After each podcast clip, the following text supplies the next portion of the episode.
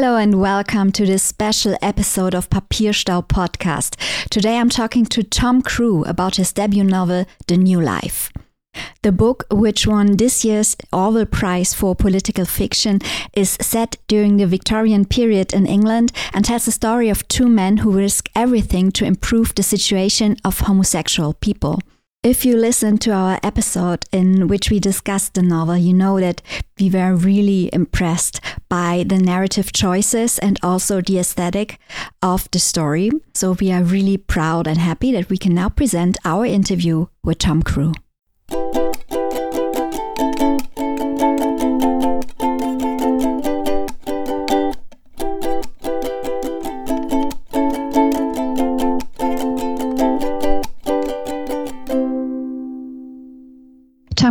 Thank you so much for being on our show.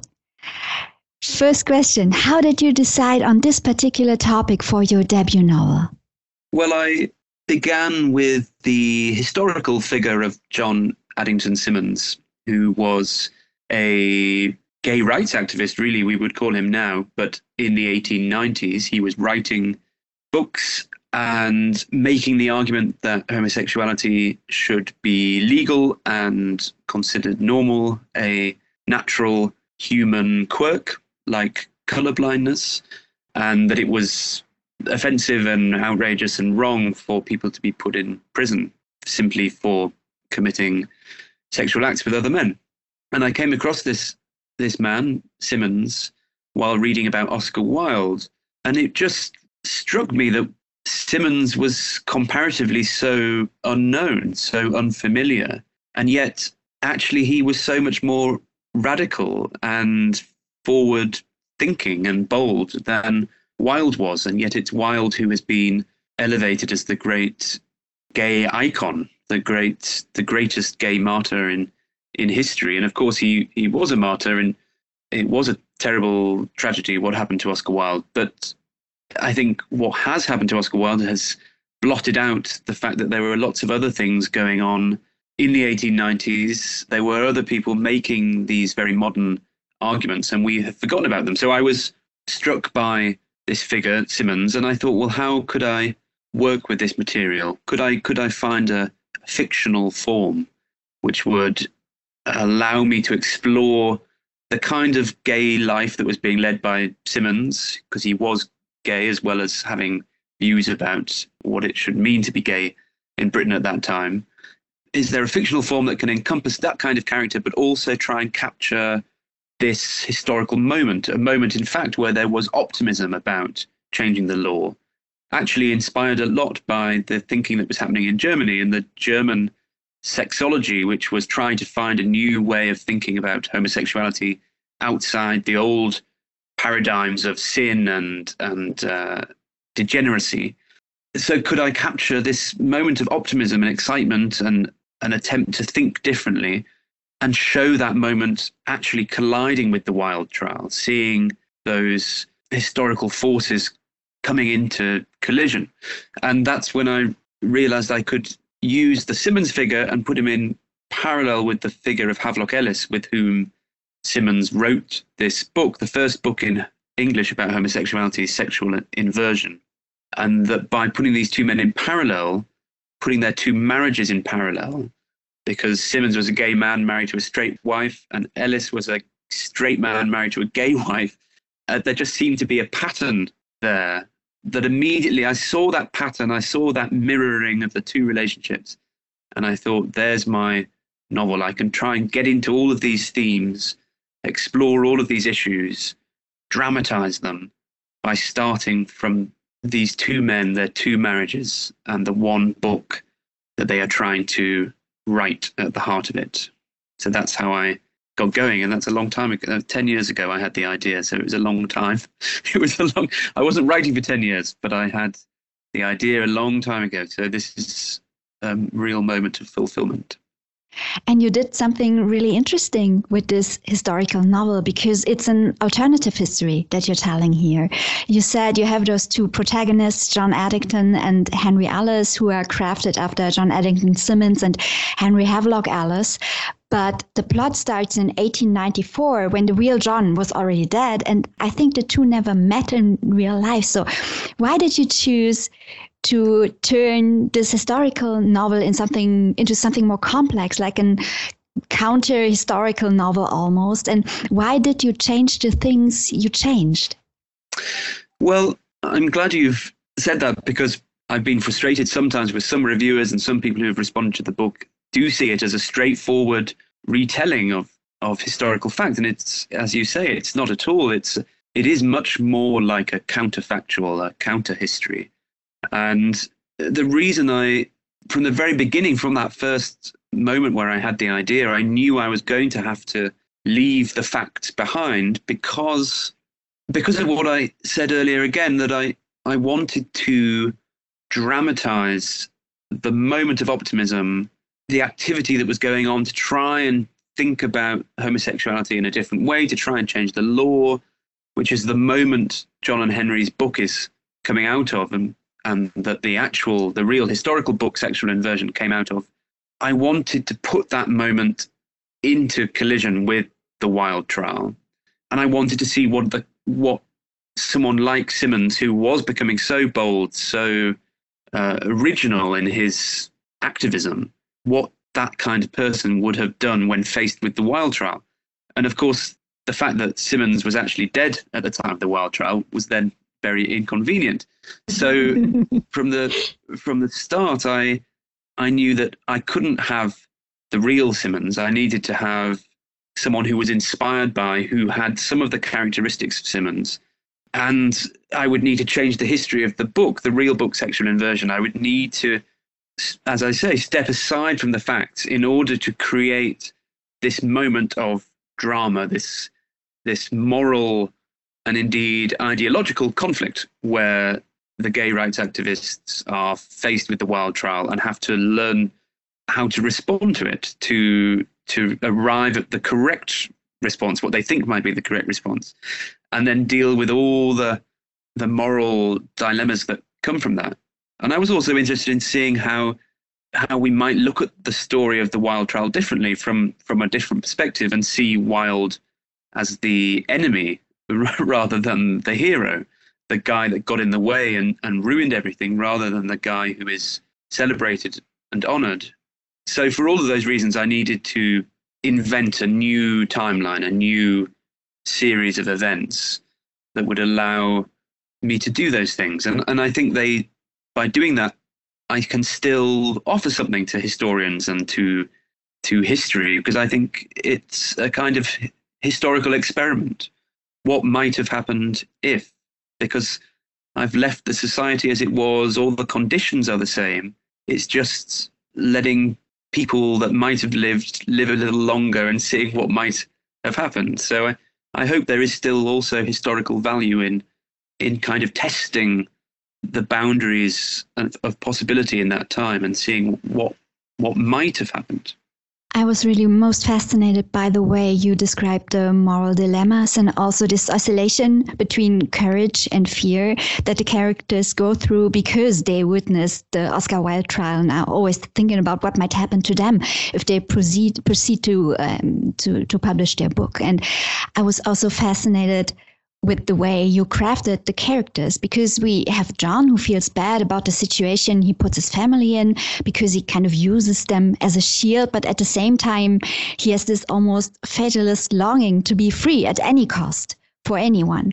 And Henry, on the other hand, is this virgin who sees sex more as an academic pursuit. And the book had me thinking of an interview I did with uh, Carmen Maria Machado. And she said that she wants queer characters to have the right to be complex and also messy, that they shouldn't have to fulfill the stereotype of being only good, so their stories are considered worthy being told was that also an aim that you had and did you craft the characters with that in mind, or more because of the historic counterparts who were similar to the characters you portrayed? I completely agree with that view of things. I I was conscious that I didn't want to offer people a fantasy. I didn't want to I didn't want people to read this book in 2023 and pat themselves on the back. I think it would have been so easy to invite the reader to sympathize with John, this gay man in the closet trying to break out in the 1890s. And that would have just been too morally simplistic. It seemed much more interesting and valuable to try and create a tension in readers that actually we would read the book, see that John is trying to do something that we fundamentally agree with. We believe in his ambition. His ambition is to create a world that looks more like our own, but that we should feel discomfort with the choices he makes, the harm he is willing to inflict on others, and especially the harm he is willing to inflict on his wife. And I think by allowing that tension, allowing that discomfort to build, to see John not purely as a sympathetic character, to even maybe encourage the reader to think, oh, I just wish he would go back in the closet. I wish he would stay stay in the closet and and let everyone else have a nice time.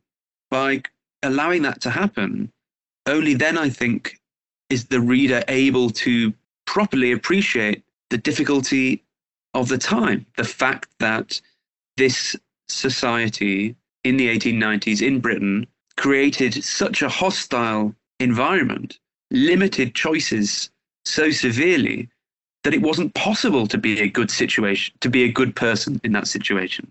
It wasn't possible to be a good man. And that actually, in attempting to do, to do good things, a good person can be a bad person. And I think that's a really important lesson that we we can't truly understand the horrors of a institutionally legally homophobic society if we think that that society would create good people and easy moral choices because it, it wouldn't. So i do think that's a that was an important ambition of mine that that we should feel uncertain at all times what's the right thing to do. And and partly that is generated by the complexities of the of the plot and the the situations that arise from the interactions between the characters. But it, but on a bigger level yes I, I wanted people to struggle to sympathize or to fail to sympathize and that's that's useful too it's also, in a way, a book about class because uh, John starts having this affair with a much younger man of a different class. Um, I know it's more like a minor point, I think, but I was really intrigued by the idea. So, what role did class play, or does class play? In your book and in society at the time when it came to the gay community? Well, that's a really interesting point, and it was something I was really interested in trying to convey because it it seemed to me a clear tension in the the sort of ideology that grew up around this early gay rights movement, which was very inspired and shaped by the poetry of Walt Whitman, which celebrated this idea that homosexuality in the present could have a democratic impulse, that it it could level social distinctions, it could by bringing men together in a new kind of relationship, it could obliterate class. It could make class irrelevant. It could celebrate the body. It could celebrate humanity, uh, brotherhood, comradeship. And so there's a kind of socialist impulse too in, in this idea of homosexuality. And that was very inspiring to people. People took that very seriously. And actually, I think it was an inspiration behind E.M. Forster's famous book Maurice about a gay love affair, which was only published after his death. And the book ends with Maurice running off with the gardener in, a, in one of these cross class relationships, but it's clearly seen as a beautiful thing. It's a, it's a blissful escape. And so, in a way, I wanted to write in response to that book and to the ideal of the cross class male love affair. I wanted to show that actually it wasn't ever that easy. It wasn't simple or straightforward. It would have been very difficult to have a, a cross class relationship in that time. And that also there was something a little bit suspicious about it. That maybe there was an element of fetishization in the ways in which these middle class men often picked up working class men there was a sexual attraction in the class distinction, and that often there was consequently an, an imbalance of power, that often money was involved or offer them salaries. And so the, these weren't necessarily pure love affairs, they were complicated. And I wanted to try and get at that complexity, show that this wasn't a straightforward situation and there, and there was light and dark there. And so I wanted to show that with the relationship between John and Frank and the fact that John brings Frank right into the heart of his family. I wanted also to show how his family respond to Frank, how they recognize that class difference. And it's part of what makes the relationship suspicious. And it's also part of what makes Frank's experience difficult. So I want I wanted all the time to to try and, and cast a light on on those class dynamics. Also with Henry, I mean Henry is also of a lower class than than John, and and I think their relationship is also shaped by difference in in class as well as age, and that's something that makes their relationship not necessarily plain sailing either. I also like that while this is clearly a book about the situation of homosexual men, women are really important in the novel. Um, on the one hand, we have John's wife, who is a, in a very difficult, unfortunate situation. Uh, and then, of course, we have this uh, progressive lesbian woman who's married to Henry. And I think the real Havelock was also married, uh, married to such a woman. Why was it important to you to, to give the women such such a big role in your novel? Well, in a way, it started from that fundamental insight I had at the beginning of the process that this was a book about two marriages, that there were two marriages at the center of the book. And so from there, it was inevitable that there was a real attention that needed to be shown to the women in the book, that they mm-hmm. were central from the start, that these two marriages would both be explored, John and Catherine's and Henry and Edith's. But I think as I as I went on, the women characters in the book became more interesting to me all the characters became more interesting to me. All the characters developed as I wrote, but they did seem to become more central. And I and I guess I could suddenly see how the struggle for gay rights was being paralleled by a struggle for women's rights, and that you could see how those campaigns, how those ideas might overlap, but also the many ways in which they might conflict or the men's behavior might fall short of the ideal, or that actually there might be a fundamental conflict. So that we see John, for example, adopting what we would see as a very progressive position, but doing it at the expense of the rights and feelings of his wife, or that Henry could, in a way, sympathize more with women's rights, with his wife's position than with the question of homosexuality or John's position that actually he could see that the homosexual homosexual question was part of his broader concerns that it was right to do something about it but it might not be the most important thing. So again it was a way of introducing those tensions and and conflicts and i became interested in seeing actually how the different women in the book could be seen in relation to one another, even if they never meet in the book. That we could see Catherine as a as a woman in her fifties who's been married for thirty years, made that decision a long time ago, is of a different generation, has different expectations, and we could see the fact that she's got daughters who are going to university, who are have very different ideas about what it means to be a woman, but how these young women actually are also quite different from Edith and Angelica, who are much more radical, progressive thinkers who haven't had a university education but are much more um, self consciously modern. They are smoking, they're dressing differently. They're, in a way, existing outside of that middle class setup that John's daughters are in. And so we can see women in different generations at different times of their lives. And all the time, I hope readers can, can sort of put these things in a perspective and capture a sense of the society changing around the characters. That there are lots of different ambitions. All these people are trying to live new lives. And so I hope that gives the book some some real depth. Now you built the perfect bridge for my last question about a novel, because of course I have to ask, what is the title giving Society of the New Life? um, well, the Society of the New Life, it was a, a real organization. It was a socialist organization. It included men and women. And they started from the fundamental premise that the best way to change society was by changing yourself, the individual. Start from the individual and work your way out to the society. Because if you are a better person, a more selfless person, a more giving, responsible, creative person, you will change your society that way. And that's a very worthwhile thing to think, but they came into conflict with other socialists who thought, no, we need to do this politically. We need to change the law. We need to get into parliament. We need to have a political program.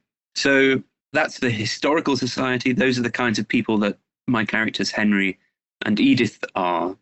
They want to live the new life themselves. They want to, there's a phrase in the book, to live in the future you hope to make. So they they believe that by living new lives, they will help create that better future. And that is uh, an idea that runs through the book, and different people in the book approach that question differently. And the book, in some ways, is, is about political strategy. It is about how we best achieve change. Do we do it individually? Do we do it socially? Do we do it by taking risks or by being careful and strategic? There are in a way, that fundamental question which split up the original Society of the New Life is running through the book as a whole. It is a book about how do we achieve change? How do we best get to the future we want? And of course, the phrase the new life takes on a wider significance anyway in the book because, as I said, it is, it is about people of all kinds trying to find a better way of living. And I hope that that helps make it relevant to to now, but also to to every kind of reader. Tom Crewe, thank you so much for answering my questions. Uh, I just need to hear one last thing. Please yep. tell me that you're working on a new novel. Do you want to read more? well, thank you very much. That's good to hear. I am working on a new novel. That is what I um, have been doing just this afternoon. I am some way through I'm going a bit slower than I would like, but actually the pace is starting to pick up. So I, I feel I feel in a good place. I'm excited, and I'm really looking forward to to having a new story to share. Yeah. So fingers crossed. We'll definitely have it on the podcast as soon as it comes out. Thank you so Thank much you. for your time. Thank you for having me.